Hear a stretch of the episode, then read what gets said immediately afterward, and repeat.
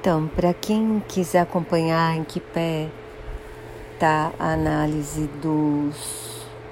das vacinas que estão com pedido de uso emergencial e também de outras que estão sendo estudadas no Brasil e em análise pela Anvisa, vale a pena consultar o link que eu vou postar,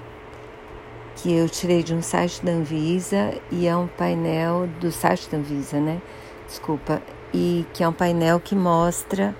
em que estado que é atualizado em tempo real e que mostra o estado da avaliação de cada uma das vacinas.